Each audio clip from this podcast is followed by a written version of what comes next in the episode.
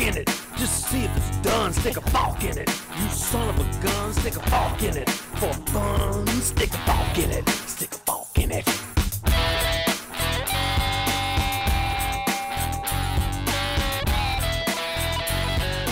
Hello Forkers, esto es Oh Fork It, el único podcast que es padrino de flora, fauna y otras vainas. Este es el episodio 214, Cuentos de la Cripto. Luego de ser engañado por mi familia, y claro que me acuerdo de tío Rico, esta mañana me desperté pensando, ¿dónde están mis 125 dólares? Hay gente en el espacio en este momento, viéndolos y juzgándolos. ¡Slava Ucrania! Ok, yo, mi teoría es que es, es como es como colesterol alto, ¿ok? O sea, se te empieza a obstruir con bits, ¿ok? Se empieza a obstruir el cable. Entonces los bits ya no fluyen, los bits quedan estancados ahí en la entrada del puerto y es como una arteria trancada, pues, ¿no? Entonces, no- ¿sabes? Se sube la, sube la presión bit soidal, sube la presión bit cableada y eh, eso genera eh, que, Problemas que- de sincronización auditiva. problemas de sincronización de audio, exacto, porque ya no puede pasar tanta data, pues, o sea, hay, hay demasiada presión y que puede darte, lo que puede darle es un infarto a ese puerto. Entonces, ¿sabes? O, o- o como decías tú, cáncer de puerto. Entonces tú lo desconectas y es como que, ¿sabes? Es como, es como, mm, Es como ponerle un stent. exacto, es como un Claro. stent. ¡Pah! revientas el, el- el coágulo y Bueno, y los bits que están ahí acumulados, acumulados se caen. se caen, se pierden, claro, porque ya son bits perdidos anyway. Entonces, Era- claro. eran puros ceros porque no los ves. Eran puros ceros, exacto. Los ceros que son más gorditos y entonces se empiezan a acumular ahí. Claro, Claro, están pero no los ves. Exacto. eh, eso es lo que pasa. Hay que solo cambiar el puerto. Sin embargo, tengo el cable igual. Compré el cable. Si hay algún problema con esta grabación, me dicen. yo creo que va a haber. Y otra vez, exacto. Y me dicen y cambio el cable ya directo. Perfecto. O sea, que todavía puede ser el cable, Jorge. Exacto. Sí, o sea, sí. puede ser que. ¿Cómo se llama? Que el cáncer. Porque de- todo esto empezó antes de grabar, porque yo le preguntaba a Jaime, ¿qué crees que sea más probable? ¿Que se dañe un puerto o que se dañe un cable? Y entonces empezó con toda su teoría de, de acostumbrarse. acostumbrarse, de que se van a Cero científica. En este caso que se van acumulando bytes o bits en el- entre el puerto y el cable y van haciendo como una arteria coagulada, pues. Que en cierto sentido es que esos bytes o bits se, ac- se acostumbran demasiado. Y se quedan muy entonces se quedan ahí. ahí, pues. Cosa que, problema, problema que pasa también seguramente con las hernias y por eso tu computadora se empieza a sentir más lenta y tienes que darle una reiniciada de vez en cuando. O sea, se, se acostumbran, es como que es la zona de confort de los bits, de los Exacto. bits vagos. Y es como, Claro. como que se acumulan ahí, es como los mosquitos alrededor de una luz. Exacto. ¿Sabes qué? ¿Sabes que los mosquitos, ¿sabes por qué los mosquitos se acumulan, lo, por qué los insectos en general se acumulan alrededor de una luz? Lo leí algo el otro día, pero no me acuerdo. No, no lo recuerdo. Porque usan la luz del sol o la luna para orientarse, para saber qué significa arriba. Ah, Entonces, cuando tú le pones una luz que al fin y al cabo llegan cerca y ya no está arriba, empiezan a volar de una forma súper rara que los acerca más a la luz, pero están volando choreto y entonces vuelan de esa forma extraña Wow. alrededor de la luz. O sea, alguien que les Bueno. diga que si de verdad hubiesen llegado al sol, no pudieran volar.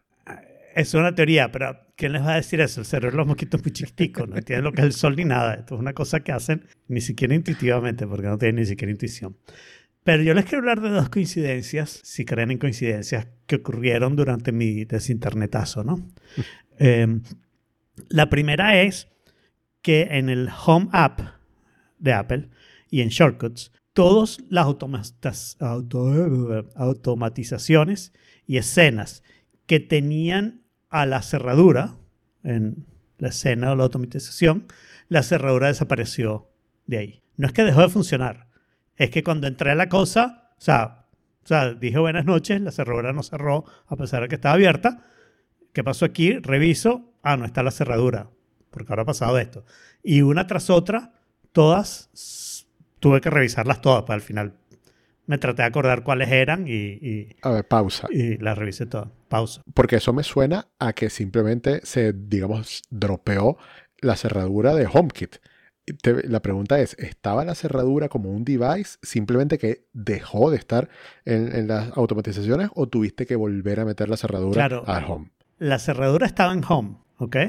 Se borró nada más de las automatizaciones y escenas. Ah, ok, eso sí está raro. Que, que suena o sea, yo creo que tu teoría va por el buen camino, ¿no? De alguna manera no estaba disponible, pero tampoco usé las automatizaciones y escenas, porque si no tengo internet, qué carrizo hacer utilizando las automatizaciones y escenas. ¿no? Claro, lo, lo que, Eh, otra cosa que puede ser es que sea otra, entre comillas, instancia de esa cerradura la que está ahora en Home y que la original se haya dropeado.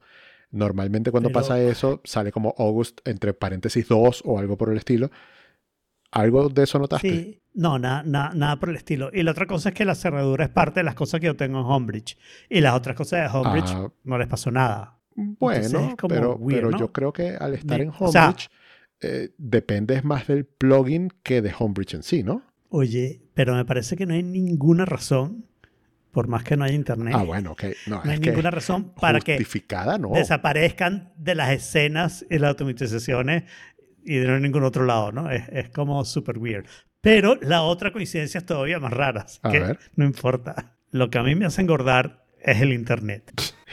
Durante mis dos días sin internet rebajé casi dos kilos. Wow.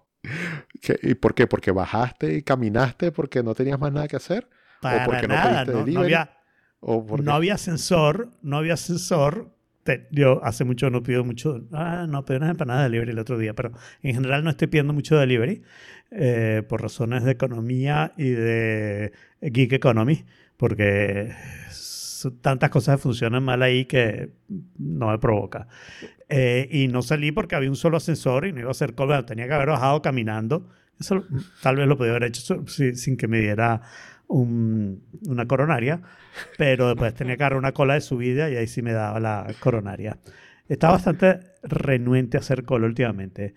Eh, por suerte, después de, mm, de que regresé el internet, no he vuelto a engordar, así que lo que tengo que hacer, mi dieta tiene que ser pasarme dos días al mes sin internet. Perder dos Claro. kilos y Todos los mantener meses. Do- dos kilos al mes está súper bien. Súper bien. Claro, si te lo logras mantener durante un año, increíble. Claro.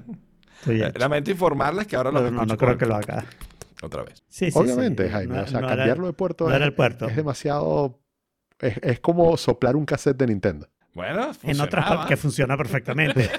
Eh, en otras palabras, en otras palabras, Jaime, te lo voy a explicar lo que está pasando. Lo que está pasando es que los bits de los que estamos hablando no están en el puerto, están dentro del cable. Entonces hay que, hay que cambiar el ya cable. no hay manera, pues, o sea, hay que cambiar el cable. O sea, ¿Quieren que lo haga ahorita? Me desconecto un ratico y vuelvo. no, no, no, no. ¿Para qué? Para ahorrarme media hora de trabajo mañana, no vale la pena. Muy bien. Capaz debería conectarme a través de una VPN, capaz eso lo arregla. No, eso lo puede empeorar. puede empeorar. Por otras razones. Bueno, decidí comprar una VPN. Este, luego de ser engañado por mi familia, decidí comprar una VPN. Tengo muchas preguntas. Sí, yo también. A ver, eh, resulta que hace un tiempo estábamos eh, conversando en la familia Spotify sobre la posibilidad de comprar una VPN y compartirla. ¿Ok? Entonces, luego de mucho análisis, decidí, bueno, ok, dale, voy a, eh, voy- me voy por esta. Mientras voy a echar el cuento del análisis. Y decidió comprarla confiando que al menos uno de los de mi familia Spotify se iba a unir conmigo. Al final aparecen dos que estaban más o menos interesados y al final ninguno se unió. Entonces me quedé yo solo y mi familia me ha traicionado y me quedé yo solo con la VPN.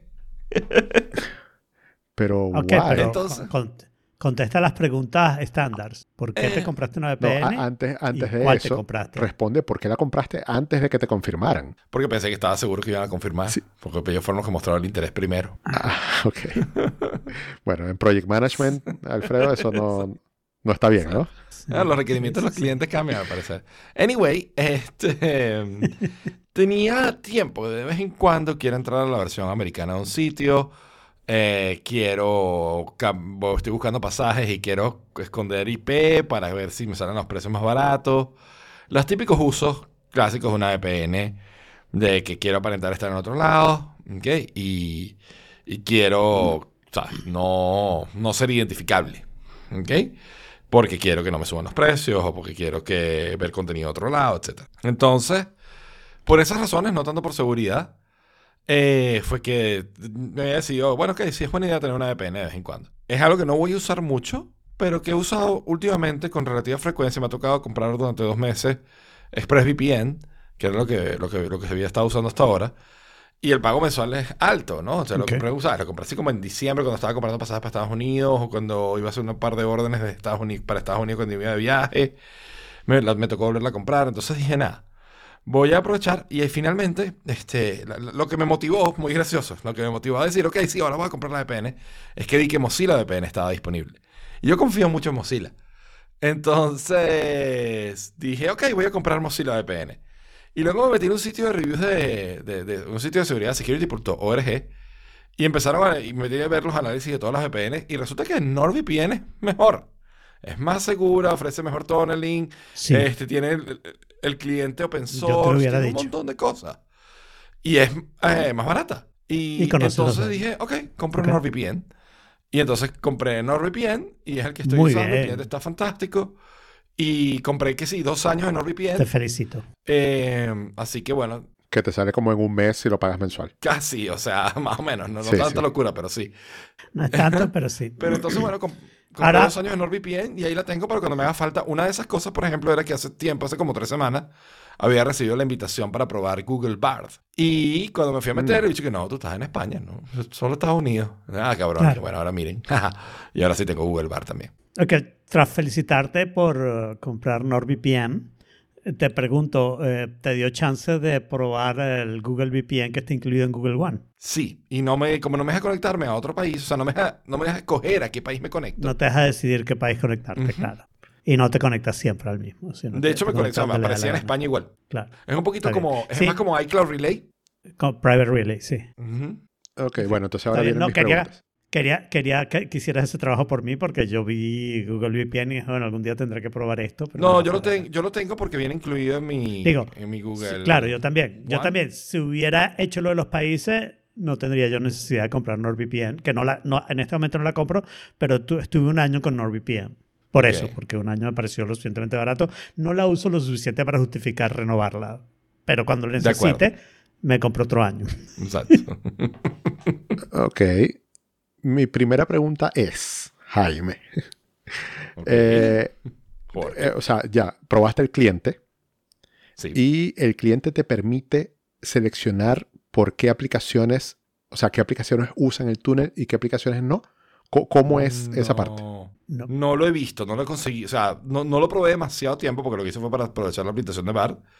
Pero no vi por ningún lado que el cliente me dejara escoger esta aplicación va por aquí, esta aplicación no. No, no te lo permite. Ok. Mm, Bueno, entonces, El cliente se saca todo el internet por ahí porque está acostumbrado a tener razonablemente buenas conexiones. mm, ok. Y lo otro, ¿cuánto cuesta? ¿Cuánto pagaste, final- digamos, o sea, si final- alguien quiere entrar en tu familia? Al final me costó algo así como 90 dólares, dos años. Sí, eso es más o menos. Es más o menos 50 por año. Ujú. Ok, porque hay algo que yo he querido siempre hacer, pero requiere de dos partes. Eh, La parte de la VPN, por supuesto, y la parte de alguien en España. Ok, Ok, pues yo tengo la VPN y soy alguien en España. ok. A mí me encanta el programa La Resistencia. Ah, Y eso se pasa ya por Movistar Plus. viene. Ok. Y no se puede suscribir uno a Movistar Plus desde afuera de España, porque yo lo hubiese hecho. Ok.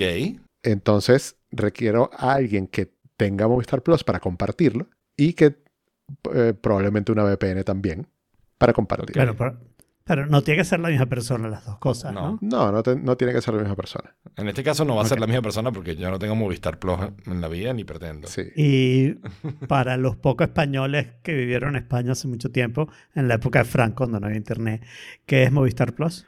Es un canal de Movistar por internet. O sea, Mo- Eh, se llama Movistar Cero, creo, bueno, el canal. Ok. es O básicamente. sea, pasaron de Plus a cero. No, pero es básicamente el servicio de streaming del servicio de cable de Movistar. Ajá, exacto. Pero lo puedes tener sin el servicio de cable o necesitas el servicio de cable para tenerlo. O sea, Yo creo que lo puedes, es como DirecTV, que DirecTV lo, o lo tienes físico o lo tienes Go. Algo así debe ser, estoy casi seguro. Creo haber, creo recordar que en su momento me metí, costaba como 8 euros mensuales y, Ya. y te da acceso a ver la resistencia completa. El problema O sea- que yo tengo es que la resistencia igual pone un, un fragmento del programa en YouTube, pero no sé, ponen 10 minutos, 12 minutos. El programa Claro. dura hora y media. Y en algún momento tuve, eh, ¿cómo se llama esto? IPTV, pero el IPTV se corta y entonces tienes que echar para atrás y para adelante. Y yo dije, prefiero ver los 10 minutos de YouTube. Pues que mira, andar lidiando con mi PTV. lo que puedo hacer es preguntarle Bueno, a mi entonces- prima.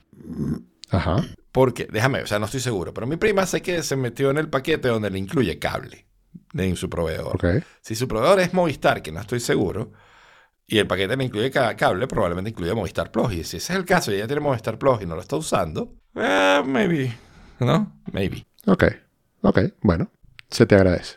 Te voy a preguntar a ver. Y después le vas a pagar la VPN a Jaime al menos. Claro, eh, eh, eso haría que Jaime se gane su plata, pues. Claro. Claro. Que fuera familia VPN. Ujú. Claro. Es como, ¿cómo se llama esto? Como una venta por un lado.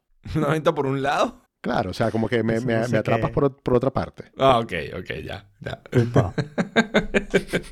Pues bueno, entonces tengo VPNs ahora. Nice. Muy bien. Y saben que esta semana yo, yo a veces me meto y, en el navegador y abro lifehacker.com. Así por, o sea, yo sé que yo lo puedo tener en Feedly, yo sé que yo lo puedo, pero Yo a tengo veces, en Feedly. Eh, claro. Entonces, no, a veces abro la página principal y, y leo las tres, cuatro eh, noticias más, más que estén más grandes ahí. Y una de esas decía como que las razones por las que tienes que aplicar la security key de- para proteger tu Apple ID. Y yo dije, ¿por qué no? Eso es algo súper nuevo, o sea, creo que What? 16.3. Ok.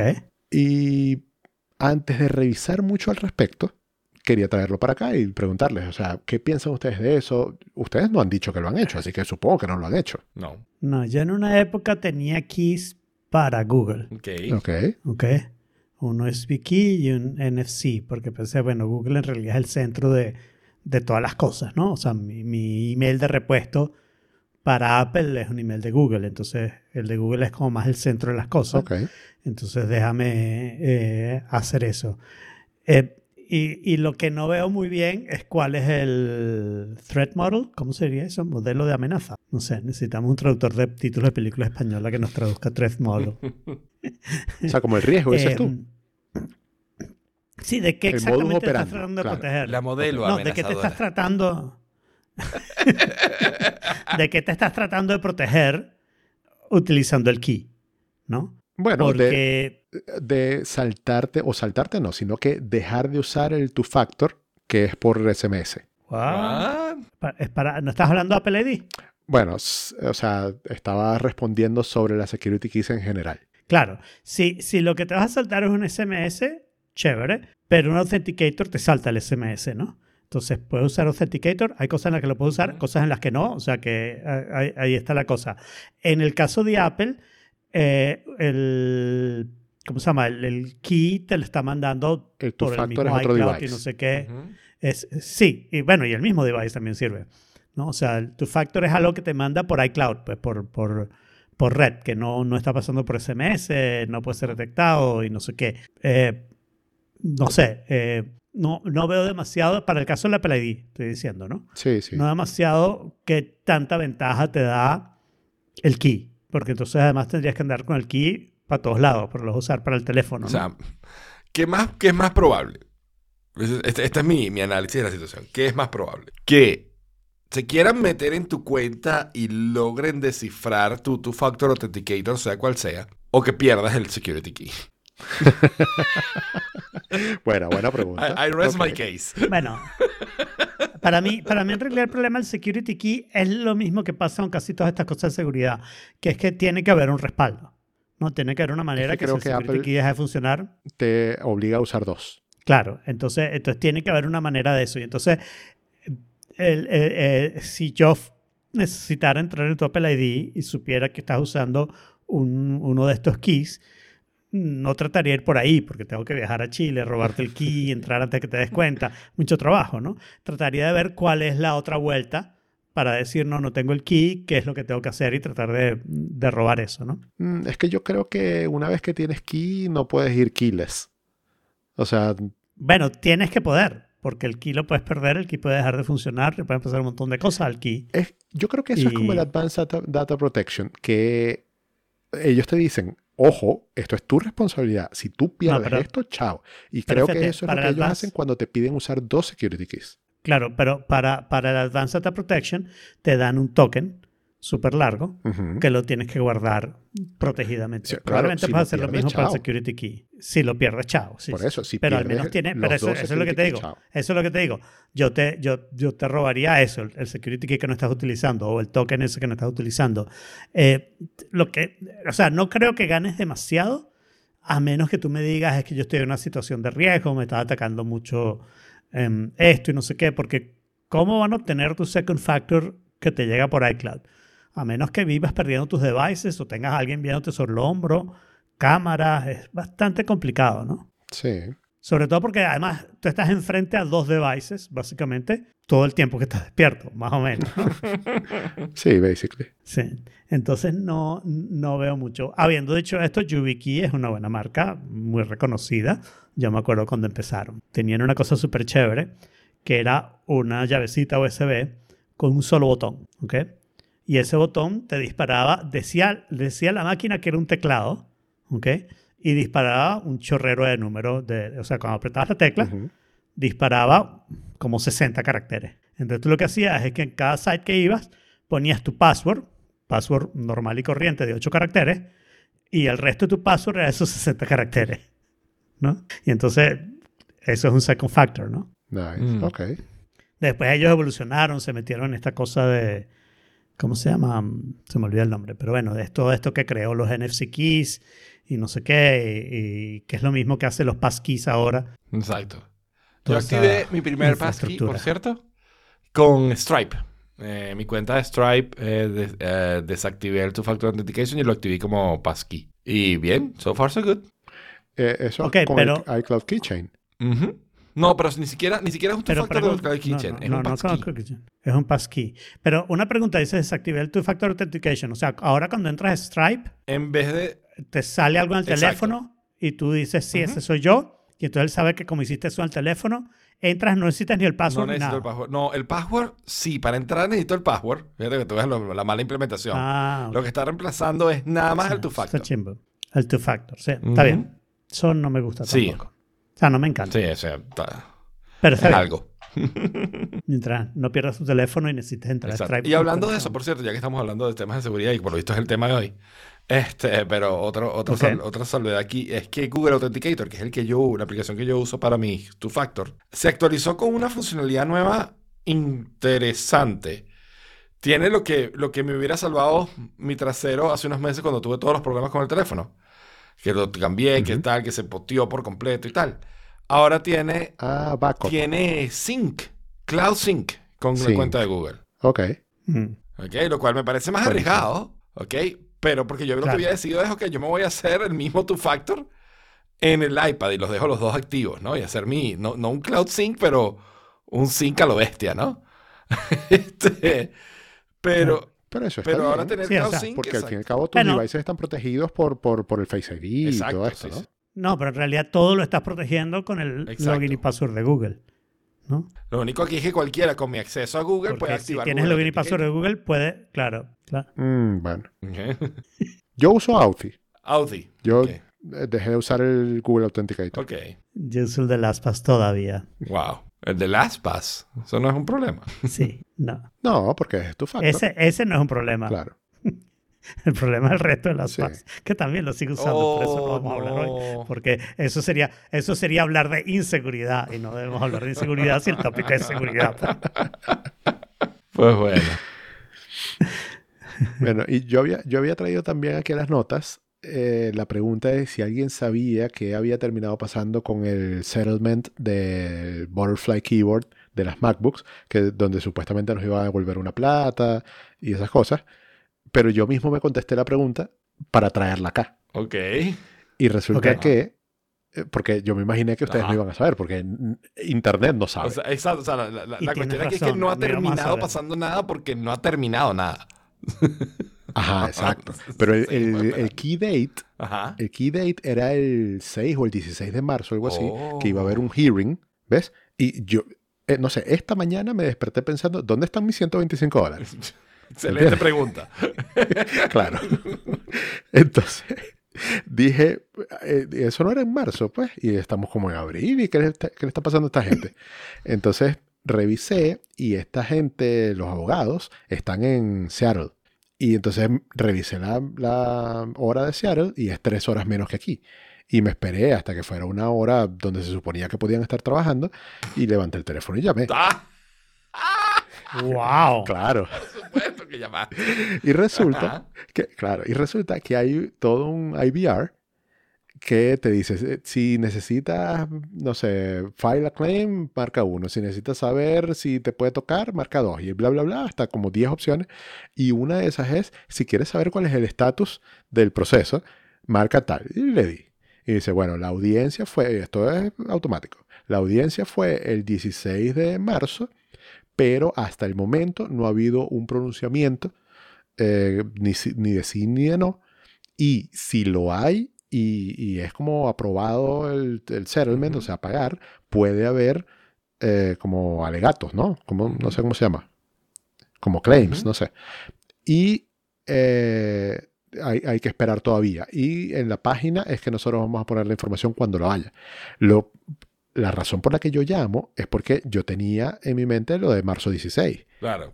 y en la página no hay nada diferente después de marzo 16. Pero es que Claro, todavía no ha pasado nada. ¿no? Wow. pues gracias por informarnos a nosotros y a todos los, y a todos los que estén pidiendo Sí, sí, sí. keyword settlement.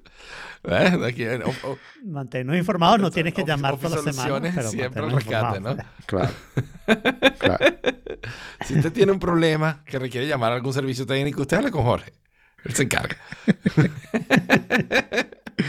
Google Voice me, me deja llamar gratis, así que chao. Muy bien. Ay, ay, ay.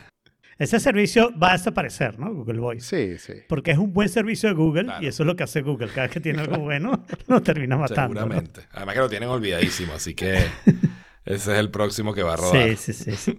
Y eh, me conseguí en mi, en mi afán por, por preparar mi, en caso de que yo me muera, este, el, el documento final, que tiene todas las instrucciones, accesos, cosas, y el documento inicial, ¿ok?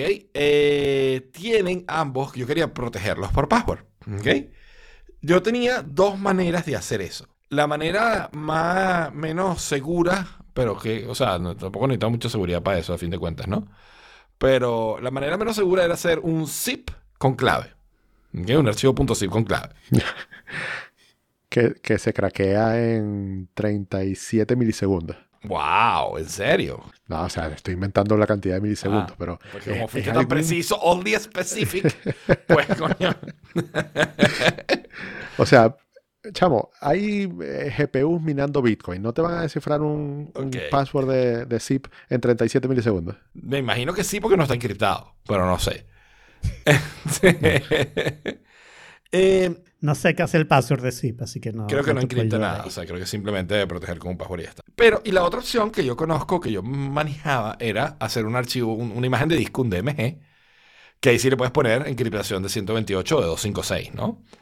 Y entonces, pues, tienes tu imagen de disco y adentro abres y tienes, sabes, todos los archivos que quieras. Yo opté originalmente por eso, pero luego me conseguí con esta aplicación que se llama Encrypto, ¿ok? Ujú. Ujú. Al parecer es una aplicación que tiene años afuera en el mercado.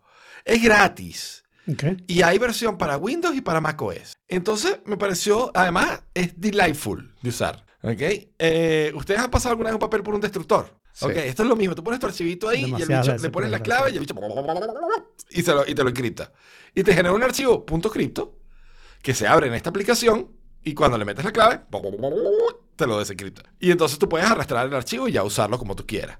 Entonces me pareció una manera súper linda y elegante y súper sencillo de usar. Es una de esas aplicaciones de una ventana, arrastre aquí, encripte. Una ventana, arrastre aquí, desencripte.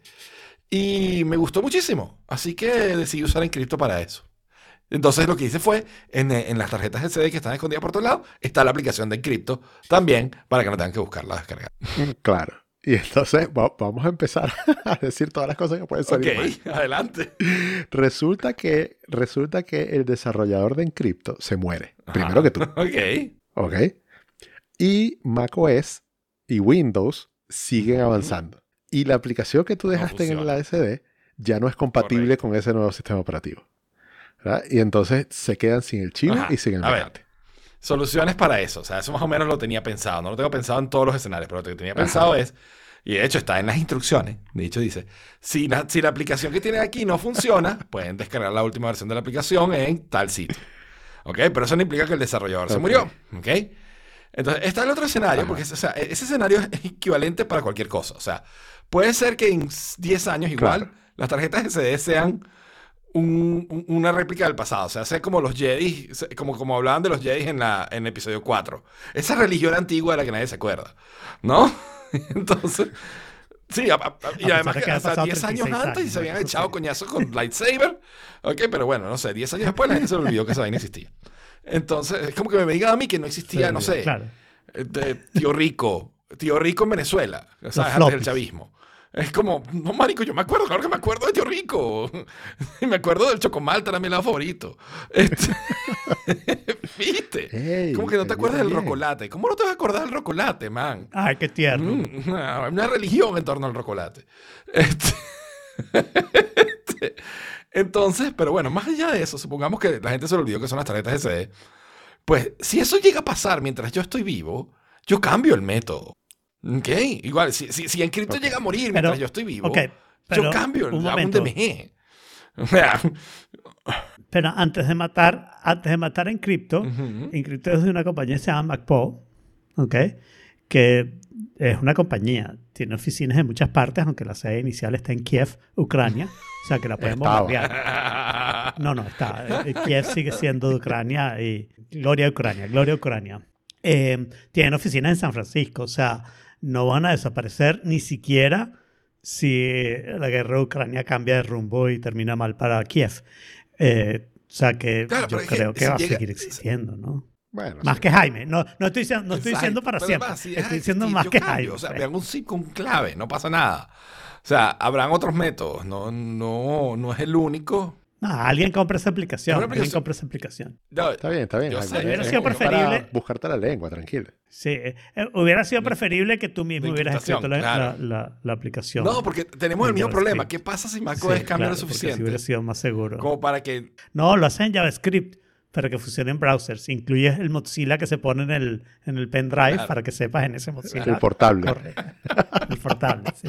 A ver, porque si es verdad que la, la web aguanta, o sea, tú todavía, tú metes, tú metes una, un- una etiqueta marquí y esa Claro vaina se mueve. Porque por más que esté deprecada hace 15 años, tú pones un marquí y eso, mira, ¡puu! se mueve de izquierda a derecha. Sí, sí, sí. Ay, pues sí, entonces me, me encantó Encripto y se las quería recomendar. Si tienen que encriptar algún documento, mandarlo seguro, tal, es súper fácil, es gratis, Está bien. ¿sabes? Está súper buena para mandar. sí. Encripto, yo encripto con Suena Veracrypt. como, suena como, como, como un Sí, destino turístico, como, no, como un destino, como un destino Como turístico, una playa para gente que invirtió en criptomonedas. Así como Veracruz, pero cripto, ¿no? Veracrypt. Yo no sé si ustedes han oído esta historia. Bueno, en realidad viene de otra cosa, que es una aplicación con una historia muy Oh, buena. Me suena. La sí. aplicación se llamaba TrueCrypt. Ah, sí, sí. TrueCrypt la escribió un tipo para protegerse de los gobiernos, porque el tipo vendía, creo que era armas y drogas y no sé qué, y entonces, y era la mejor encriptación que existía, y lo puso open source en el web, y todo el mundo se le empezó a bajar. Al tipo al final lo atraparon, no por la encriptación, sino porque vendía armas y drogas y no sé qué. Y, lo agarraron físicamente. Pues no, no fue inter- no creo que Internet tuvo muy poco que ver con el asunto. Y de hecho él nunca ha dicho que él es el que la escribió. Hay solamente la sospecha de que él estuvo relacionado con esa escritura y nadie sabe quién escribió. Y entonces una gente, era open source, el- el- el- entonces una gente agarró el código y lo está utilizando, pero decidió no seguir utilizando el nombre de TrueCrypt y entonces Sí. lo cambiaron a Vera, que es true en, en- en latín, y es VeraCrypt. Eh, y ahí está, y sigue funcionando. Es bastante complicada de usar, así que les recomiendo que sigan usando Encrypto, porque si no, me van a empezar a preguntar a Wow, mí. Mira, y Jorge, se me acaba de ocurrir una idea, complicado. sorry. Pero se me acaba de ocurrir una idea genial desde esos chistes Ajá. malos míos. Pero tú que siempre has odiado todos los que son criptomonedas y demás, este, pudieras hacer un podcast con historias de terror sobre cómo gente perdió plata en criptomonedas y se llama Cuentos de la Cripto.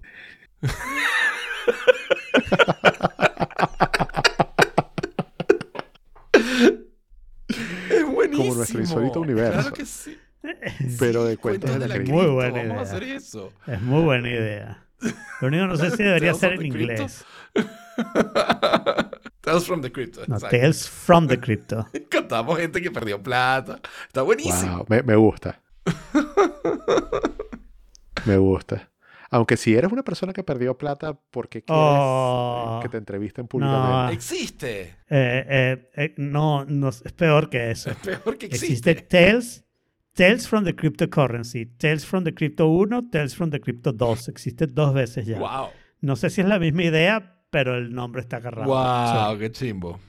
Qué chimbo pero- cuando a ti se te pero ocurre una de- idea con profundamente original y ya existe. Y ya está Sí, hecha. Y, esa, y, y era profundamente vieja. Sí, exacto. No, no tienen Pero, una sino o sea, dos versiones. Tiene, eh, tienes, que, de- o sea, tienes que ver cuánto me gustó la idea que fui a ver si era claro, gracias, viable, ¿no? gracias. Evidentemente me iba a lanzar a decir, claro, hagamos el podcast. Y Jorge, no, no, no, la persona no lo va a decir. Tú vas a echar el cuento sin que lo diga. Claro. Contratas un par de investigative Mm. reporters. Ok.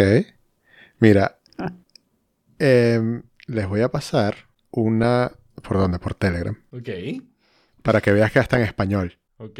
Y es un podcast sobre Oh. criptomonedas. Oh, por Dios. Cuentos de la cripta. Pero seguro que la idea de hacer las historias de horror no está perfectamente desarrollada. Seguro que esto eran pro. Claro, lo más seguro es que sean pro cripto, sí. Bueno, y continuando con nuestro podcast de seguridad, el jueves pasado, Florida decidió mandar un mensaje de seguridad de emergencia, ¿no? Una alerta de emergencia, que era una prueba. Era una prueba que debía ir solamente a las televisoras, ¿ok? Y lo estaban haciendo entre 4 y 45 y 4 y 48 de la mañana, ¿no? Al parecer iniciaron 4 y 45, a mí me llegó 4 y 48. Y mm, por algún errorcito que cometieron, cometieron dos pequeños errores. El error uno fue que lo mandaron a todos los celulares Nada más. en vez de a las, Como el de. Hawái, ¿no? Como el de Hawái, sí. Y el error dos es que se supone que era una prueba, no la marcaron como prueba. Entonces, todos los que habíamos hecho el esfuerzo de ir a System Preference y decir, eh, mándame las, las alertas de emergencia, pero no, no me mandes las pruebas, nos llegó igual y nos despertó a las 4.48 de la mañana, así como para recordarme que hace una semana no tenía internet. ah, ¿tú quieres internet? Toma. Toma. no, por eso no hubiera ¿Recuerdas cuando pasado. ¿verdad? en paz? Y, y yo no sé cuál es la conclusión de ustedes, pero mi conclusión fue alerta de emergencia off. Totalmente. No las recibo. A mí me pasó lo mismo una vez, a más o menos a la misma hora. Hubo un Amber Alert. Un Amber Alert es cuando secuestran a un niño en Ok. Estados Unidos. Yo el Amber lo quité hace mucho y, tiempo, sí. y- y, o sea, pero es que suena además como, como un- una virgen en tragedia. Sí, o sea, una cosa que te asusta un montón. Y Secuestro de un niño. Sí, sí, sí, cuando secuestran niños, existe una cosa, en Estados Unidos hacen una cosa que se llama Amber Alert. Y entonces el Amber Alert es que le avisan a todo el mundo, mira, está un niño, está, está, está, está perdido, no ha aparecido, tal, ¿no? O sea, no necesariamente que es un secuestro, puede ser un niño perdido. Pues. Ah, yo te iba a decir, porque, o sea, ¿cómo saben Sí, que no, fue un secuestro? niño, no, el niño se perdió, señora. No, entonces no le hacemos ninguna alerta, no se preocupe. Por eso, ok, no, el niño es perdido. ok. Eh, y entonces el Amber Alert informa a todo el mundo para que todo el mundo esté pendiente. Lo mismo en Florida existe otro que se llama Silver Alert, que es cuando un, Claro. un adulto mayor por lo general se pierde en su carro. No sé si tiene que tener su carro o no. Pero esa no la mandan a celulares. Esa no Esa la la ponen a celulares. autopistas. Eh, Se pierda donde se pierda. Se pierda donde se pierda, Jaime. No, no la mandan a celulares porque la gente mayor no usa celulares. Entonces, Pero Qué sí. loco. Bueno, ya entiendo por qué quitaste las alertas de seguridad. sí, entonces. si alguna vez has manejado en Florida, Pero esa es independiente. Pero esa es independiente. Tú puedes quitar el Amber Alert sin quitar las alertas de Claro. seguridad. O sea que, O sea, Alfredo, como, en teoría. como ya sus teoría. niños están grandes. Lo que, pasa, lo que pasa es que, fíjate, el Silver Alert, me imagino que lo haces localizado. ¿Ok? ¿No? O sea, Claro, si alguien se, pierde un viejito en Miami, ¿ok? Tú vas en la autopista, ves que se perdió un viejito, ves la placa de un vehículo y de repente, por yo casualidad. Yo leía los te cruzas el y vehículo. veía el carro. Y, y te acuerdas de la placa y decides que vale la pena llamar y no sé qué, no sé qué. Porque imagínate tú que te pasa eso, pero el carro lo ves parado en una heladería y está el viejito ahí comiéndose el helado. Tú vas a llamar al Silver Alert por eso.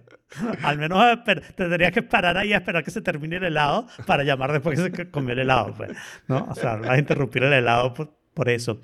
Em, pero el Amber Alert, si yo estoy en mi casa el niño no va a venir para acá. o sea, y de aquí arriba no lo voy a ver. O sea, no hay ningún chance de que, de que yo pueda colaborar por más intención. Yo a mí, cambio, o sea, yo después que recibí ese Amber Alert, o sea, fue así como que, ojalá que no aparezca. Y que se active esa. What? No, pues me No va es a despertar a las 4 de la no mañana pues se perdió un niño. No me... o sea, Bueno, la- mi, la- mi la reacción fue la persona- misma de, de la, del, del, ¿cómo se llama? Del, de la, que- ¿Cómo se llaman las canciones de Navidad venezolanas, vale? Los, los vill- no villancicos, pero bueno. No, No, los el gaitas. el aguinaldo venezolano. Exacto. Aguinaldo. Este, así que decir que ha nacido un niño, que váyanse a Belén, que yo de mi casa, tal cual. O sea, si es que se ha perdido un niño, pues váyanse a buscarlo. Em, sí, no sé. Bueno, la persona del, del lugar de Florida que manda estas alertas le suplicó a todo el mundo que no apagaran las alertas de emergencia. Mm. Yo de repente cuando veo una emergencia Ya la está. prendo, hecho, pero durante el día. También te puedo informar que tu gran, excelentísimo gobernador Ajá. ya cambió el proveedor de, de, de, ala- de, ala- Sí, de eso, eso sonó como es- scapegoating. ¿Cómo se dice eso en español de nuevo? Chivo Hay un español expiatorio. que traduzca eso. Chivo expiatorio. Chivo eso. expiatorio. Muy bien, muy bien. Scapegoating. Ok, no, está bastante bien la traducción. Em, eso sonó bastante a eso, porque no sonó que les dio tiempo a hacer una investigación de quién había apretado el botoncito. Mm. Y no, el proveedor es el culpable. Eh, Hmm. En fin, Sí, señor. Pero bueno, qué divertido. No. Bueno, divertido es el link ese, no sé si lo vieron. lo vimos. lo Gracias, vimos. Jorge. Está buenísimo. Yo todavía estoy subiendo. Está muy bueno. Sí, esa es mi única observación. Llega un momento en que yo digo, bueno, ponte en autopilot. Yo no quiero manejar hasta la luna manualmente. O sea, es manejar en sincrónico a la luna. Ah, ¿Pero por qué? ¿Lo viste en la computadora o en el celular? En iPad, Jorge, En como iPad. siempre. Claro, es verdad. Pero que en la computadora cambia. No, no, y es que yo lo vi en el teléfono y no me molestó para nada ir haciendo scroll. Llegaste a la Bueno, luna. pero hablemos de qué estamos Llega hablando. lo porque, más Dios arriba. mío, ustedes son terribles. Dando resumen. Ok. Este, Bueno, pero eres tú el que te encargas de eso. Bueno, ok. Entonces el resumiente en jefe interviene. Este, otro de nuestros queridos links de Neil.fun, eh, Ujú. nuestro ya tradicional Neil, este, ha hecho una nueva ap- aplicación, página web, sitio divertido donde tú puedes ir subiendo desde la Tierra hacia el espacio y viendo todo lo que pasa a las distintas alturas. Está súper divertido, vale la pena ir subiendo por Sí, más largo que sea y tedioso que sea y que no tenga control automático. vale la pena hacer muchos. Claro, porque lo, lo importante de esto es que te va poniendo las alturas y cosas, mm, no sé, icónicas o históricas que ha- han sucedido a esas alturas. Y para que tú tengas una referencia de, de- con cosas que tú sepas, o sea, a qué altura vuela tal pájaro, o eh, a qué altura voló el primer avión, o a qué altura mm, está el Monte Everest. Y así sucesivamente. Y eh, cuando cambias en la atmósfera, cuando pasas de una a otra, eh, te- también te lo va poniendo. atmósfera. Exacto. Y, pero me sorprendieron fue algunos aviones que están por arriba de todo lo, lo demás. Pues, o sea, como que ya habían cosas demasiado que se suponía que ahí no podía haber nada y habían aviones. Me imagino que esos Pero aviones son especializados, claro, o sea. especializados, pero me imagino que es- son no tripulados o algo por el estilo. No. ¿Por son qué? Los tripulados. hombres llegaron a la luna. Pueden ir más alto que eso. Bueno, sí. Mm, Hay gente en el espacio en este momento, viéndote y Bueno. juzgándote. sí. Sí, bueno, pero es que. Sí, es verdad. Es verdad, pero es muy impresionante, es lo que quiero decir. Sí, es impresionante. Estoy de acuerdo Sí, contigo que es sí es. impresionante. O sea, por ejemplo, había una parte donde decía que había como tanto viento que era como que por ahí no se podía pasar, básicamente. Y entonces más arriba se veían aviones y pájaros. Y, y, o sea, y, Dios mío, esa gente cómo pasa por ahí. ¿Cómo atraviesan esa parte? Pero bueno, Pues eh, eh, es un espacio burdo grande. sí. O sea, pero, pero sí, no, es impactante, o sea, que tú puedas hasta cierto punto con un simple avión ver, ver el espacio negro. O sea, Ajá. no ver, ¿ok? Este, de hecho, me recordaste una cosa que vi de Neil deGrasse Tyson otro día, que, que decía que no- cuando sale, o sea, que porque en el día no se ven las estrellas, ¿no? Y tú piensas, ah, bueno, pues porque está el sol y entonces hay demasiada luz y no se ve. Ajá. Y no, no es el caso. Eh, la cosa es que la atmósfera, ¿sabes? Dispersa la luz que llega y genera, o digamos, brilla en azul, ¿no? Dispersa, los, hace el scattering de los, de los rayos azules y se ve azul y es lo que hace que no se vean las estrellas. Pero tú estás en la luna y en la luna tú puedes estar con el sol arriba y volteas y al lado contrario donde está el sol, obviamente, y ves las estrellas como si nada. Sí, porque no debes ver Porque directo al sol, a pesar de que el sol es una estrella, ¿no? Claro. Sí. Pero digo, Lo cual además demuestra que las estrellas son azules, ¿no? No son azules. Claro, el sky tiene azul, las estrellas no se ven porque también son azules. Debe ser eso, ¿no? Probablemente es verdad. Es un blanco azulado. Es muy Pues loco. sí. O Y sea, algunas yo, estrellas sí se ven de día. mira, yo me considero una persona como que entusiasta de la tecnología, ¿me entiendes? O sea, como que está en la ola de lo nuevo que está pasando, etcétera. Pero yo veo a gente que ha sacado estas conclusiones y que, y que ha- han demostrado todas estas cosas y el espacio y todo lo demás, y yo soy un pendejo. O sea, me Bueno. siento muy mal. Bueno, bueno, o sea, se- siempre te puedes conseguir comparar. O sea, si juzgas a un pescado por su habilidad de subir árboles, mira. Entonces, pues obviamente el pobre pescado no lleva chance. Ah, bueno, me voy a, me voy a comparar con un preso, pues.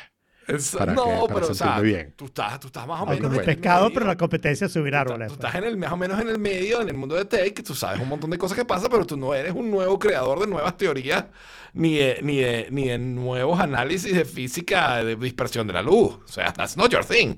So, it's okay to not know it. Bueno, está bien, es verdad. Es verdad. Como, como esto que yo tampoco sabía y quería preguntarle si ustedes sí lo sabían. no. Sí, sí lo sabía. Que supuestamente, Bueno, sabía algunas partes. supuestamente supuestamente. puedes mejorar aún más, como dice el artículo, el sonido de tus AirPods. Porque hay una función de accesibilidad que te permite subir un perfil auditivo para que los AirPods suenen a- como que con ese perfil aplicado y entonces tú lo escuchas mejor. Wow, wow. O sea que tiene. Yo no Claro, sabía el eso. perfil auditivo, el perfil auditivo tiene que ver con tu perfil auditivo. Por es eso, tu claro. perfil auditivo. No es una preferencia, ¿no? Sí, sí, sí. Por eso Sino digo que, es- tú lo es- escuchas mejor. haces una medición, sí, entonces es una medición. Lo que yo nunca he entendido, esto lo subes al AirPod, o sea, tú lo puedes hacer esto en el iPhone En y el después iPhone. cuando conectas el AirPhone a la computadora, todavía estás usando ese no perfil. lo sé. Buena eso pregunta. nunca he, he- he obtenido la respuesta de eso. Esto está, Quizás en la computadora también lo puedas subir. esto está interesante. Claro, no, pero mi pregunta es si lo estás haciendo, porque eh, esto es una pregunta para criticar a Apple si no es así, ¿no? Si lo estás poniendo en el AirPod, entonces está bien, Apple hace los AirPods y por lo tanto te pone una función, aunque la pone en Accessibility, ¿ok? Pero si lo estás haciendo por device, entonces lo podría hacer con cualquier audífono y simplemente no le da la gana y solamente lo hace para AirPods, ¿no? Ah, ok. Porque eso simplemente es una curva de, de ecualización que compensa tu curva de ecualización de tus oídos, ¿no? Tus oídos tienen una curva de De ecualización. tu- que es justamente lo que yo me iba a preguntar. O sea, es, es- se pone flojo. O sea, el AirPod.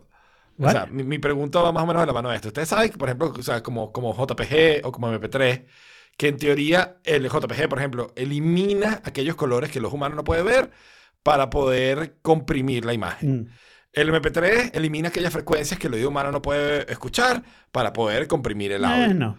¿Ok? Esto, esto, esto es lo mismo. Tú tienes tu curva de audio tuya de tus oídos. Tus oídos tienen una curva de audio que es lo que te saca este hearing test.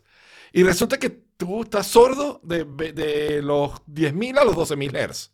Entonces mi pregunta es, los AirPods que pueden perfectamente reproducir de 10.000 a 12.000 Hz, deciden ahora no reproducir nada. No, no, exactamente, no exactamente igual. lo contrario. Exacto. Lo que hace es subir los decibeles de 10 a 12 mil Hz y bajarte los que sí oyes, de manera que oigas un sonido balanceado, pero balanceado para tus oídos. Claro. Y balanceado no Oh. significa flat, pero no voy a explicar eso. No, pero está súper interesante. Por ejemplo, Jaime, eh, eh, varias veces ha quedado claro que tú tienes un tema, ¿no? Pues sí, no he comido mi audición de 60 Por años. eso sí. sí. Entonces es algo que puedes probar. Y El otro día hice otro test, epa, el otro día hice otro test y llegué a 40. Y dije, ok, así sí, está bien, yo cumplo 40 este año, Pero- no pasa nada. que te lo haga un médico, anda. Y, y, y una pregunta, Claro. ¿y, este, ¿y este test lo puedes hacer con los mismos? O sea, puedes hacerlo con un médico, pero también lo puedes hacer con los mismos AirPods, ¿no? Sí, ahí Claro, decía. yo el test lo hago, yo el test lo hago con Saraí y Ya. cuando yo le digo, ya no oigo más, y ella dice, ¿what? No oyes nada de esto. Y se queda como media hora más escuchando y yo, está bueno. Sí. Muchos audífonos, por cierto, tienen cosas similares, en donde tú puedes sacar tu respuesta de una manera u otra y entonces ellos compensan para tu respuesta. En general, lo que yo encuentro es que yo prefiero ecualizar yo mismo, pero eso soy yo. Ok, sí. Yo, por cierto, decidí que ahora que voy a cumplir mis 40, Es- Esto es una idea, a ver qué les parece. Eh, Ok. Mi plan es que en vez de hacer una fiesta, yo le voy a hacer un funeral a mi juventud. Entonces la gente que iba vestida de negro va a ver un ataúd, ¿sabes? Va a ver tal. Y, y hacer una, una fiesta, pero, pero es un funeral a, a mi juventud. Si eso no es música. Midlife Crisis, no sé qué es. Va a haber música bailable. Puede que haya música bailable de cuando, ¿sabes? Para recordar mi juventud. Está bien. Bueno, siete que yo no tengo obje- objeción. No, porque midlife crisis, Jorge, es negar que se te fue la juventud. Es decir, yo No. todavía puedo. Es, yo No, me voy a no, comprar un que se- convertible, sorry, Alfredo. Este, pero es Negar que se te fue la juventud. es negar que se te fue la juventud. Es decir, cuando yo tenía 18 años no me podía comprar un convertible. Mira, ahora que tengo 60 sí, y te la compras. Por cierto, mientras yo tenga el convertible, estoy en midlife crisis, ¿ok? Claro. Ya en este momento, si esta es la mitad de mi vida, estoy batiendo el récord de la persona que más ha vivido en toda la historia de la humanidad. Excelente. Para allá va. Excelente.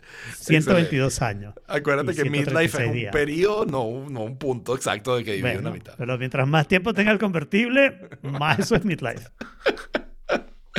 Ah, Entonces, sí, no, o sea, no, yo creo que es lo contrario a midlife crisis. Es, es perfectamente la, la- la aceptación de la realidad. You're not 20 anymore.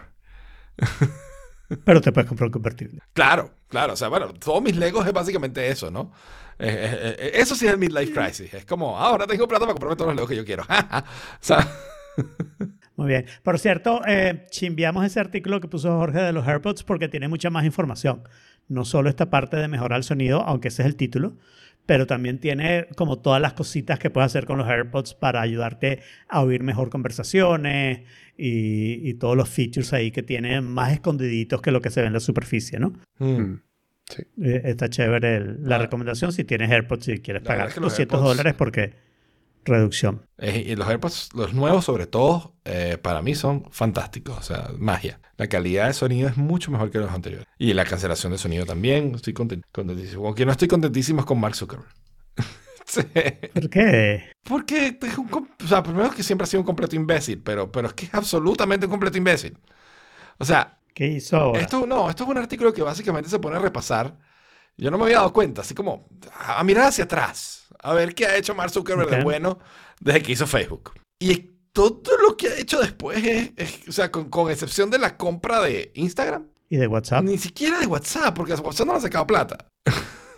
Claro que le ha sacado plata, lo que pasa es que no te lo he dicho. Bueno, si le sacó plata es de oculto, pero no, no. No, bueno, eh, extrae información de ahí para ponerte publicidad en Instagram y, Ah. y Facebook, ¿ok? Y, y Que no es poca cosa. Claro, pero en El teoría eso WhatsApp no for lo hace. Business fuera de este no país. eso nunca. No, no, no. ¿What? No, no, no, no, no, no, no. Cuando yo me salí de WhatsApp, ellos me están diciendo, esto va a Ah, pasar. con el cambio de términos y Si te conectas a una cuenta de business, si te conectas a una cuenta de business, tu info va para allá. Y eso es lo que le interesa a ella. No, digamos, no me da mucha información eh, para ponerte publicidad el hecho de que tú hables con Titi, ¿ok? Sobre, qué sé yo, ir a un parque este domingo. Bicicleta, bicicleta, O bicicleta. bicicleta, bicicleta, bicicleta. ¿Ok? Pero que tú hables con una tienda de bicicleta y le digas que tienes una queja porque el casco que te compraste te hizo caerte, eso es una información que puede tener algún valor y, y esa es la información que ellos quieren. Y eso es exactamente lo que hicieron. Y por lo que yo entiendo, WhatsApp for Business lo usan muchísimo fuera de Estados Unidos para eso, para dar soporte postventa o de repente preventa también, no sé. Aquí lo usan mucho el WhatsApp eh, for Business para eh, mensajes automatizados de tracking de envíos, de como transaccionales. Ok. Sí. Bueno, de el hecho es que, o sea, el tipo empezaron con, con el, el metaverso, ¿no? Que le cambiaron el nombre a la compañía entero para lo del metaverso.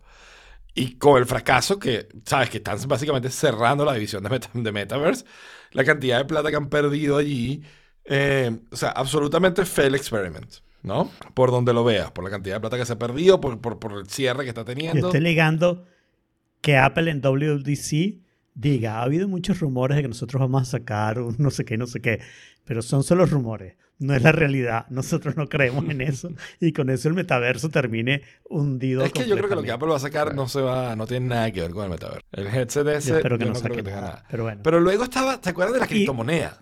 De Libra. Que también aquí hay un Ajá. montón de plata y en Sí. términos y regulaciones y libre y tal, y para nada, se terminó muriendo.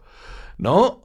Claro, pero esa no se la dejaron hacer, que es otra cosa. Eh, hubiera podido. Yo creo que él lo que quería con eso era empezar a promulgar ciertas limitaciones a criptomonedas para que no se pudiera hacer esa criptomoneda que él quería hacer que permitiera ese, ese cambio de moneda, porque no estaba claro, todavía tenemos problemas con, con regulación de criptomonedas y no estaba claro cuál era la regulación que iba a hacer. Y él lo que hizo fue crear todo eso para que hubiera una regulación que dijera esto no va a pasar. ¿no? Y entonces poder Mm, tratar, que yo creo que es el plan que debería ¿Por haber hecho. están defendiendo a Mark Zuckerberg? o sea, No pero es que hay no, tantos defendiendo ejemplos. no. O sea, iban a sacar una aplicación en no. 2020 que iba a ser rival de Twitch, muerta. Hobby, Es que una aplicación para documentar personal projects, muerto. Pero, ¿qué importa todo eso? Todo lo que importa es lo que pasa mañana, 26 de abril. Es todo lo que importa. ¿Por qué? ¿Qué pasa Porque mañana? Facebook Ok. va a decir si, va, si ganó dinero este trimestre o no. Y si ganó dinero, eso es lo que ha hecho Mark Zuckerberg desde que eh, Sí ha ganado un montón de plata. O sea, pues, ha ganado un montón de plata con- y mientras siga ganando, ¿quién va a despedir a Mark Zuckerberg? Primero que no puedes, ¿no? Porque él tiene poder sobre la compañía, porque hizo ese truco quedarse con más del 50% del poder de votación de las acciones. Así que mm, tampoco lo puedes despedir, ¿ok? O sea, él puede despedir a la junta directiva. Y no lo ha hecho, no entiendo por qué. Pero bueno, eh, él lo puede hacer. Y segundo, mientras esté ganando plata, yo no veo Pero que yo creo que primero tuvieron una gran caída en el último trimestre, ¿no? Si Pero mal no, recuerdo. llegan a pérdidas. Mientras no tengas pérdidas, tu compañía Mm. sigue creciendo, es verdad, no está creciendo como antes, te, te inventas lo del metaverso y bla, bla, pero tienes suficiente dinero para seguirse inventando cosas por muchos años mientras, tú sabes, no empieza a tener pérdidas consistentemente, pues entonces la gente pierde fe y, y no sé qué. Yo espero que eso Yo no pase sé. pronto, pero llevo un rato esperándolo, de verdad. Yo creo que este tipo no ha hecho nada bueno desde... O sea, nunca ha hecho nada bueno, pero de las cosas que le han dado plata, que han hecho, que, que le ha ido bien, desde la adquisición de Instagram, prácticamente nada. Bueno, lo que ha hecho es exactamente lo que pasa en todos los modelos de negocio que incluyen publicidad. ¿no? Yo empiezo dándote algo que quieres a cambio de que veas publicidad. ¿no? Y al final, cuando llegas a un cierto punto que ya no hay manera de adquirir más clientes y no sé qué, tu única manera de crecer, de ganar más plata, es ahora te empiezo a quitar lo que quieres porque necesito espacio para meterte más y más, más, más y más publicidad. Esta es mi lucha contra Instagram en este momento. ¿no? Yo no veo Claro. tanta publicidad en Facebook. Mi lucha en Instagram es que estoy viendo una cantidad de publicidad. Entonces, toda la publicidad que veo, yo le digo, escóndela. ¿Es irrelevante o la veo demasiado? Instagram me está mandando unas vainas, claro, ya no tiene más nada que Claro. mandar. ¿Será que eh, Claro. tú haces ejercicio? No, eso es irrelevante para mí. Este, Insta- Instagram te- piensa, eh, eh, está tan confundido con mi perfil, que me manda, este, que adquiere una tarjeta SIM especial para las personas de UK que vienen a vivir a España. Y yo, ¿ah? Re- re- o sea, arregla tus taxes, o cómo manejar tus taxes cuando te mudas desde UK a España. Y yo, pero tú, ¿what? te empieza a poner todo lo que diga España irrelevante. Sí. O sea, no, Y yo que no sé, yo cortamos no, tu ya no césped haya- en Veracruz. Sí, exacto, te cortamos tu césped de Veracruz, sí, es lo que falta. Pero de verdad, el pobre, el pobre ya no anda, no, no, no sabe qué mostrarme. Y digamos, y de verdad yo espero, de verdad desde el fondo de mi alma, yo espero que mañana las pérdidas de Facebook sean fuertes, ¿no? Porque de verdad yo creo que Instagram no tiene eh, publicidad. Yo les he hecho un cuento que no les había echado porque me parece que terminó siendo un poco interesante. Yo me compré unos AirPods Pro 2. Ah, ¿ok? ¿Cómo que Pero no es interesante después de, haberte, de haberlo protestado tanto? Porque eran fake. Oh. Ah. Y yo sabía que eran fake. Me En salió en. Instagram por... No, no, no. en- ni me acuerdo el nombre, pero además no lo voy a decir porque es un scam, ¿no? Ajá. Pero fue, eh, tiene algo interesante, pero no me pareció tener lo suficiente para, para hablarlo aquí, ¿no? Eh, porque decía 99 dólares unos AirPods Pro 2. Eso no es posible. ¿no? Ok. Pero la tienda estaba registrada en Washington, ¿ok?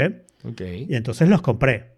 Me llegaron y te voy a decir, no estoy hablando que alguno de ustedes o alguno de los que oye este programa los hubiera confundido, pero a mucha gente los hubiera confundido. Porque tú abres y te sale la misma cosita de los AirPods, Connect y no sé qué. ¿En serio? Toda la conexión El es súper parecida. Toda la conexión es súper parecida. Eh, no sé qué. ¿Ok? O sea que, digamos, chévere, mira, tengo unos AirPods Pro 2. Excepto cuando te lo pones, descubres que transparencia no es cancellation y off, su- suena exactamente igual. No Wow. notas ninguna diferencia. Y es obvio que sí hay diferencia. Y después empiezas a notar ciertas cosas. Yo llegué hasta el punto que vi el modelo, ¿ok?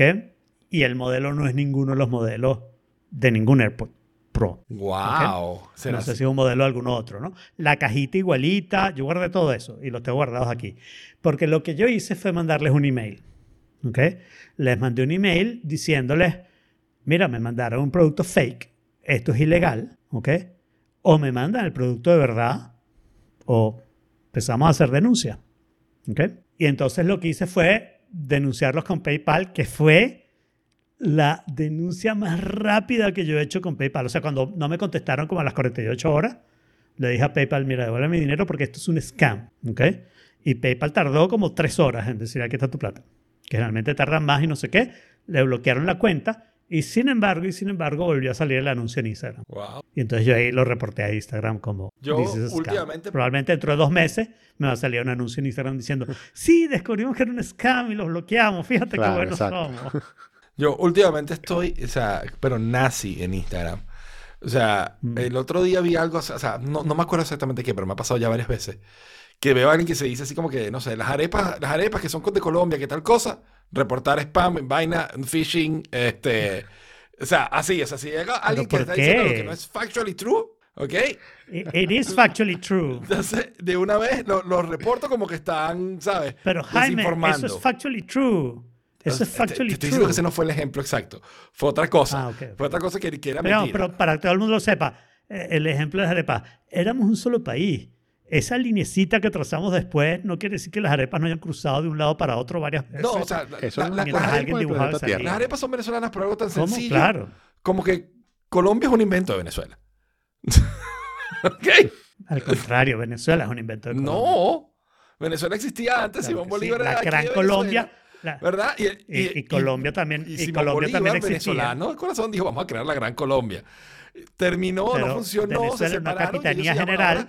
Colombia, invento nuestro, man. pero Venezuela era una capitanía general y Colombia era un vice- Oh, virreinato. buen punto. Virreinato de Cundinamarca. Y el país se llamó la Gran Colombia, no la Gran Venezuela, porque un Alfredo de la época hubiera dicho, wait, Venezuela no era que significaba pequeña Venecia, ¿cómo hacer la Gran no, Pequeña bueno, ni Venecia? siquiera, es. Venezuela es despectivo, es la Venecia de mierda. Entonces, la Sí, gran sí, sí, Venecia pero, de mierda. Pero, pero, pero, no, pero, pero, pero digamos, la, la historia oficial es que es pequeña Venecia, ¿no? Entonces, la gran pequeña Venecia es Venecia.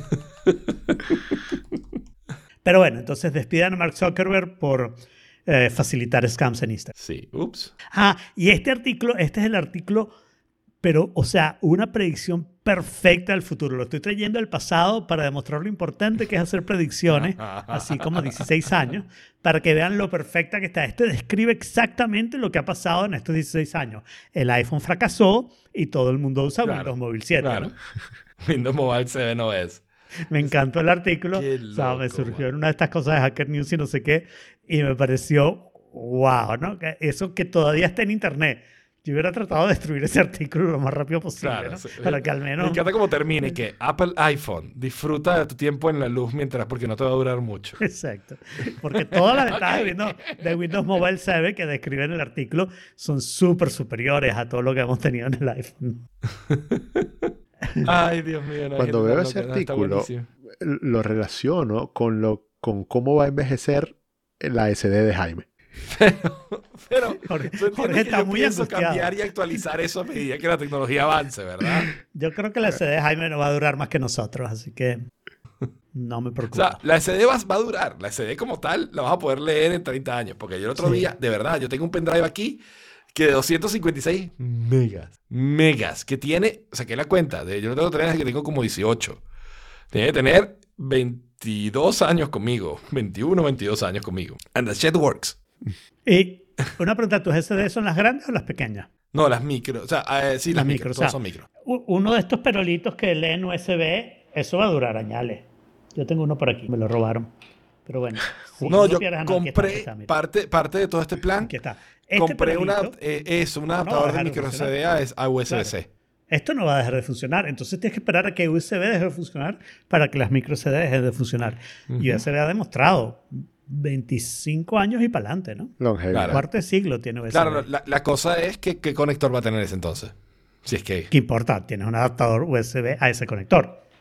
Por ejemplo, USB a USB-C. Este es el de ahora, ¿no? Mi gavetica seguirá teniendo conectores de ese estilo para cualquier nuevo USB que salga. El otro día escuché a alguien decir, y me pareció fantástico. ¿Sabes esa gente que hablaba del iPod Touch y le decía. Le decía. le- le- el iTouch. iTouch, yo. Ok. Ajá, ok. Este, esto es lo mismo. El otro día vi a alguien decir USB.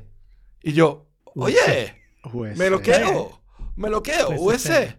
Claro que sí. Claro, USB-C, man. Qué ladilla. Sí, sí, sí. USB-C DFG. O sea, U- Y eso USB. es porque vienes de Venezuela, pero si estuvieras en España, USVC. No, es USB. Ah, no, ¿verdad? Porque no es, USB. Sí, sí, La otra vez, exacto. es verdad. Ah. Alfredo edita esto del podcast. Ok. No creo, porque como Jaime va a hacer ruidos, no voy a editar. No, no, no, no, no. Sí, probablemente el título sea USB, anyway. Este,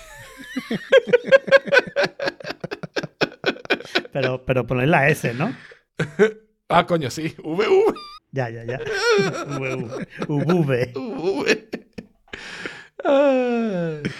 Pues bueno. Y este otro artículo que me conseguí, que además ya aproveché gracias a los consejos de Jorge de este podcast, utilicé 12fit.io para saltarme la, el paywall. ¿Ok? Genial. Este, y este artículo dice que YouTube es la joya de Internet. Que en Estoy toda de la acuerdo. pelea que hay de otras plataformas que te permiten tal cosa, que te quitan funcionalidades, que te tal, YouTube sigue estando ahí sin que te tengas que crear una cuenta, sin que tengas que registrar, sin que tengas que pagar una mensualidad. Tiene todo tipo de contenido. Tiene contenido educativo y contenido divertido y memes y de todo, de todo. Puedes conseguir las cosas más divertidas, las cosas más banales, las cosas más indispensables. Puedes aprender de historia, de ciencia, de tecnología, de lo que tú quieras. Y, y todo está en YouTube. Y la verdad es que... Puedes mantener a niños ocupados. Exacto. Puede ser, o sea, puedes, de- puedes dedicarle, puedes decirle feliz día a la madre al YouTube que está criando a tus hijos. O sea, todo. Exacto. Y, y yo estoy de acuerdo. Yo estoy de acuerdo. Totalmente de acuerdo. Eh, yo creo que YouTube es, es- es uno de esos espacios que ha logrado, de, una- de la vieja Internet, de la Internet bonita, ha logrado sobrevivir con sus peos y sus historias y sus problemas con los creadores y que les paga mal y el Sí. montón de publicidad y toda aquella historia. Tiene sus peos igual. Pero sigue, Sí. la- el core de YouTube sigue siendo clave y sigue siendo una joya. O sea, Relevante. yo te lo cambiaré un poquito. Yo estoy medio de acuerdo. En el sentido de que yo creo que YouTube tiene una utilidad que los otros lugares de media, porque YouTube no es muy social y a eso voy, ¿no? Los otros lugares de media se han echado a perder bastante más rápido y son bastante peores. YouTube mantiene la utilidad de que si tú quieres ver, y el tipo da un millón de ejemplos de ahí, de distintas cosas que puedes querer ver. Yo me voy a agarrar uno que es las lecturas de Feynman. Tú quieres ver las le- lectures de Feynman, están ahí en YouTube y puedes ver todas las que quieras. Quieres aprender sobre casi cualquier tema, ¿no? Yo ayer le decía a alguien que habían tardado tanto en cambiar mi cloche que yo creo que yo en ese tiempo hubiera podido Claro. aprender a cambiarlo. ¿ok? Claro. Y el tipo me contestó, claro, un video de YouTube en dos semanas, seguro que aprendí a cambiarlo, ¿no? Entonces, el, el problema es que YouTube sí tiene unos issues muy de la época moderna que antes no tenía. Uno es los comentarios, que es el lugar donde los comentarios se tuercen hacia lo más horroroso de Internet más rápido. Yo no sé por qué. ¿Tú puedes creer? Pero si te metes en comentarios de YouTube y tratas de leer comentarios de Yo YouTube, nu- o sea, yo nunca en mi a ver, vida pongo un leído- ejemplo personal. Casi nunca leo comentarios de YouTube. por- porque no, no baja los Sí, sí, comentarios. Pero yo que he puesto videos, no lo hago últimamente y parte de la razón es esta, yo puse un video sobre el péndulo de Foucault, ¿ok? que debe tener como 50.000 views. O sea, que no es una cantidad de views así, wow, 50.000 views más o menos. Debe ser del 2008 por ahí. Eh, lo pueden buscar en mi cuenta YouTube barra a Octavio. Tienen que bajar bastante. Eh, en ese video terminó viendo como 60 comentarios de tierraplanistas explicando por qué el péndulo de Foucault no demostraba que la Tierra gira. Para que no sepa, el péndulo de Foucault es solo un péndulo. Un péndulo colgado del techo de una eh, de algo, de un edificio, de una iglesia, de un panteón, de lo que sea. Generalmente es una cúpula para que el cablecito sea burda largo. Y entonces lo que ellos hacen es que ponen piecitas de madera o algo así como alrededor. Y entonces a medida que el péndulo va, se nota que el péndulo va rotando con la rotación de la Tierra, ¿ok? Y entonces este, golpea el siguiente perolito. ¿Eso demuestra que la Tierra es redonda? No, demuestra que rota. Exacto. ¿ok? Sea plana, cuadrada. Eso es todo. Y si es re- Exacto. Si es redonda es como más fácil entender cómo funciona eso en la rotación, pero no, eso no es lo que demuestra que la Tierra no es redonda. Eh, y yo tuve al final que poner comentarios off. Entonces eso es lo primero. Lo de los comentarios es una cosa espantosa. Segundo, los scam. Tú no puedes hacer una promoción en YouTube que tenga una rifa sin que haya el cross E scam incluso si no lo tienen. YouTube y Telegram. Yo hay ¿no? un- Hablando de otra.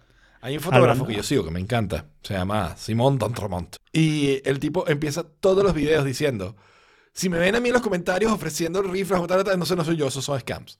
Y luego empieza el video. Pero Claro. todas las veces, man. O sea, Sí.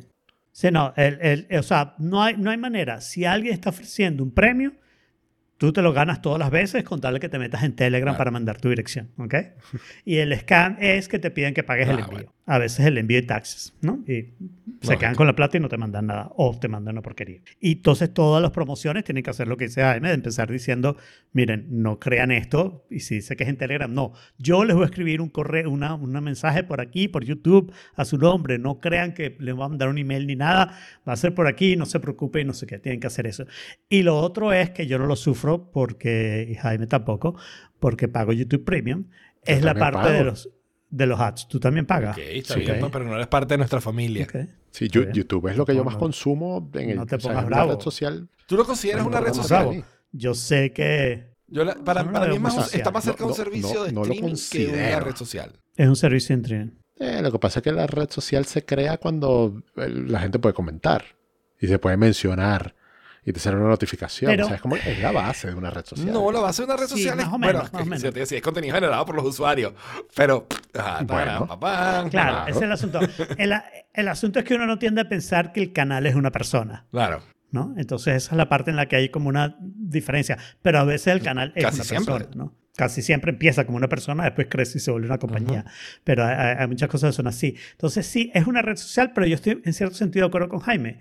En realidad, no importa sea una red social. Lo que tú ves es videos. Videos sobre un tema con un algoritmo de recomendación, que es otro problema de Sí. YouTube. Ese algoritmo de recomendación es, yo quiero ver videos sobre el ego. Ok, te pongo un video sobre el ego, después te pongo otro video sobre el ego, y el tercer video es sobre por qué los nazis tenían algún punto válido. No, a mí, a mí me pasa, a mí me ¿Por pasa un poquito. ¿Por qué? ¿Cómo Mi es problema, mi problema era, es que más o menos todo lo contrario. Mi problema es, yo me... Tú pones que los ¿Por nazis qué los nazis? punto- ¿Por qué los nazis? Punto válido sobre los nazis. Y, Y me salen videos de Lego, videos de coño.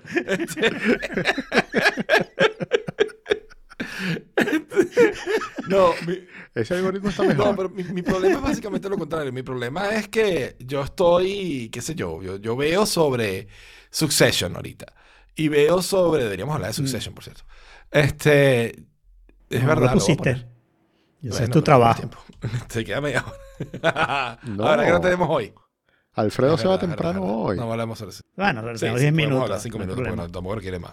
Y el Claro. título. Yo sé, yo sé, tranquilo. Pero eso lo hacen Anyway, ustedes después. El algoritmo de YouTube, después, vale. tranquilo. Este, el algoritmo de YouTube, entonces yo empiezo, o sea, yo tengo que sí, Succession y Star Wars. Y mi canal de infraestructura que a mí me gusta. Y Half as Interesting y Wendover Productions, los, los- los canales que yo sigo siempre. Pero de repente un día se me dañó, porque pasó hace poquito, se me dañó el, la- el- el tanque de la poseta, que no funcionaba el, el- bicho para bajarlo. Y aquí en España son distintos a los de, a los de América. Entonces me empecé a buscar un video, busqué dos, tres videos de cómo se arregla uno, un bicho de esto.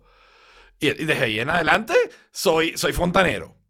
O sea, Ahí, ahí es donde. Mario, ahí Mario- es donde Jaime Bros. Marico. Ahí es donde. Todos los videos sobre cómo Claro. reemplazar cosas de... de- Ah, de- ah, Ahí es donde mi uso del otro canal empieza a ser valioso. Mi canal ahora es solamente guitarras y discos. claro. Pura música y discos, más que nada guitarras, pero pura música y discos. El otro canal sí es un peo y te digo, no importa con qué tema empiece, tercer, cuarto video, es una cosa sobre déjame convencerte que ser de extrema derecha y white no supremacist es una buena idea. Absolutamente. Bueno, debe ser que vivo en Florida. Exacto. Claro. Está geolocalizado el algoritmo. Pero igual, pero igual no, no tiene sentido. O sea, si yo pongo un video sobre, qué sé yo, el- el- el- la última cosa que pasó fue cuchillo. Bueno, ¿no? Me encontré un... Oye, no sé, no sé. Me encontré un cuchillo que abría de una manera rara. ok. ¿Ok? Y entonces vi el video cómo abría para entender cómo abría. O sea, se sale por delante y también se convierte en una cosa de que se que aprietas el puño y golpea. De ahí me salió otro video de otro cuchillo que abría de una forma rara distinta. Y entonces me vi ese video. Tercer Claro, video. bueno, otro- pero es que estás encaminado. O Güey. sea, claro que sí. No, no. No, Un par de no, no, cuchillos no, y me ya maga, Son de una. cosas. No, no, no, no creo, no creo que los cuchillos sean exclusivos para maga. No creo que los cuchillos sean exclusivos. Si hubiera buscado R15, ok, pero cuchillo no sé. Bueno, a, a mí me pasa con música. eh, Mm. o bueno, no a mí, sino en donde yo voy, pues. En casa de mis papás, en casa de un amigo. Ponen cualquier cosa que pongan en YouTube eh, de música. El tercer video es de Bad. Bunny. Pero eso está bien. O sea, Eh, bueno, eso es lo que está sonando, pues. Sí. ah, está bien. ¿Y Succession entonces no hablamos? ¿La estás, la estás odiando? No, sí, hablemos, Todavía, hablemos. mucho. Bueno, este último episodio al menos estuvo el resurgimiento de Sí, Shift. brutal. en cierto sentido, eso estuvo bien y estuvo la supervivencia de Tom, que parece que va con mi teoría de que Tom va a ser el Ah. villano. Interesting. Ok. Ok. Eh, eh, vamos a ver qué pasa. Pero de nuevo, qué soberana estupidez. Yo ni siquiera terminé entendiendo qué querían, cuál era el plan de ellos y si la estrategia Sí, tuvo o éxito sea, o no. No, O sea, yo creo que al final. el, al- el- el de que o sea, ni siquiera cuando hablan en privado, hablan, mal, hablan- Cuando deciden, ok, vamos a, vamos a mandar este carajo para el carajo. Y dice, bueno, que vete para el carajo. Y se lo hacen con todo. Y el bicho viene y les hace una mejor oferta y ahora no pueden decir que no. o sea, verga, Claro. no sé. A mí me parece, los diálogos Claro. además me parecen divertidísimos. Hay diálogos que son brillantes. Eh, Bueno. Eh, y me gusta Matson. Espero que siga apareciendo. No es un sustituto de Roy, pero al menos es un tipo que, que hace un par de cosas más interesantes que los demás y que parece tener un poquito más de cerebro, aunque sea un cerebro noruego. Muy bien. Y con eso, eso ha sido todo por esta vez. Otro tenedor al lavaplatos y los invitamos a que nos digan qué opinan ustedes de Succession o si YouTube es la joya de internet o no en theforking.place. Sí, ¿verdad? Theforking.place. y le damos gracias a Sari, a Jorge, a Jorgis y a todos los que estuvieron acompañándonos en el chat y nos vemos el próximo martes a las 5 de la tarde en No Forkit barra live. fork it, Fork. cow. Stick a fork in it, salmonella. Stick a fork in it, E. coli. Stick a fork in it. Stick a fork in it. Stick a fork in it. Stick a fork in it. It's done.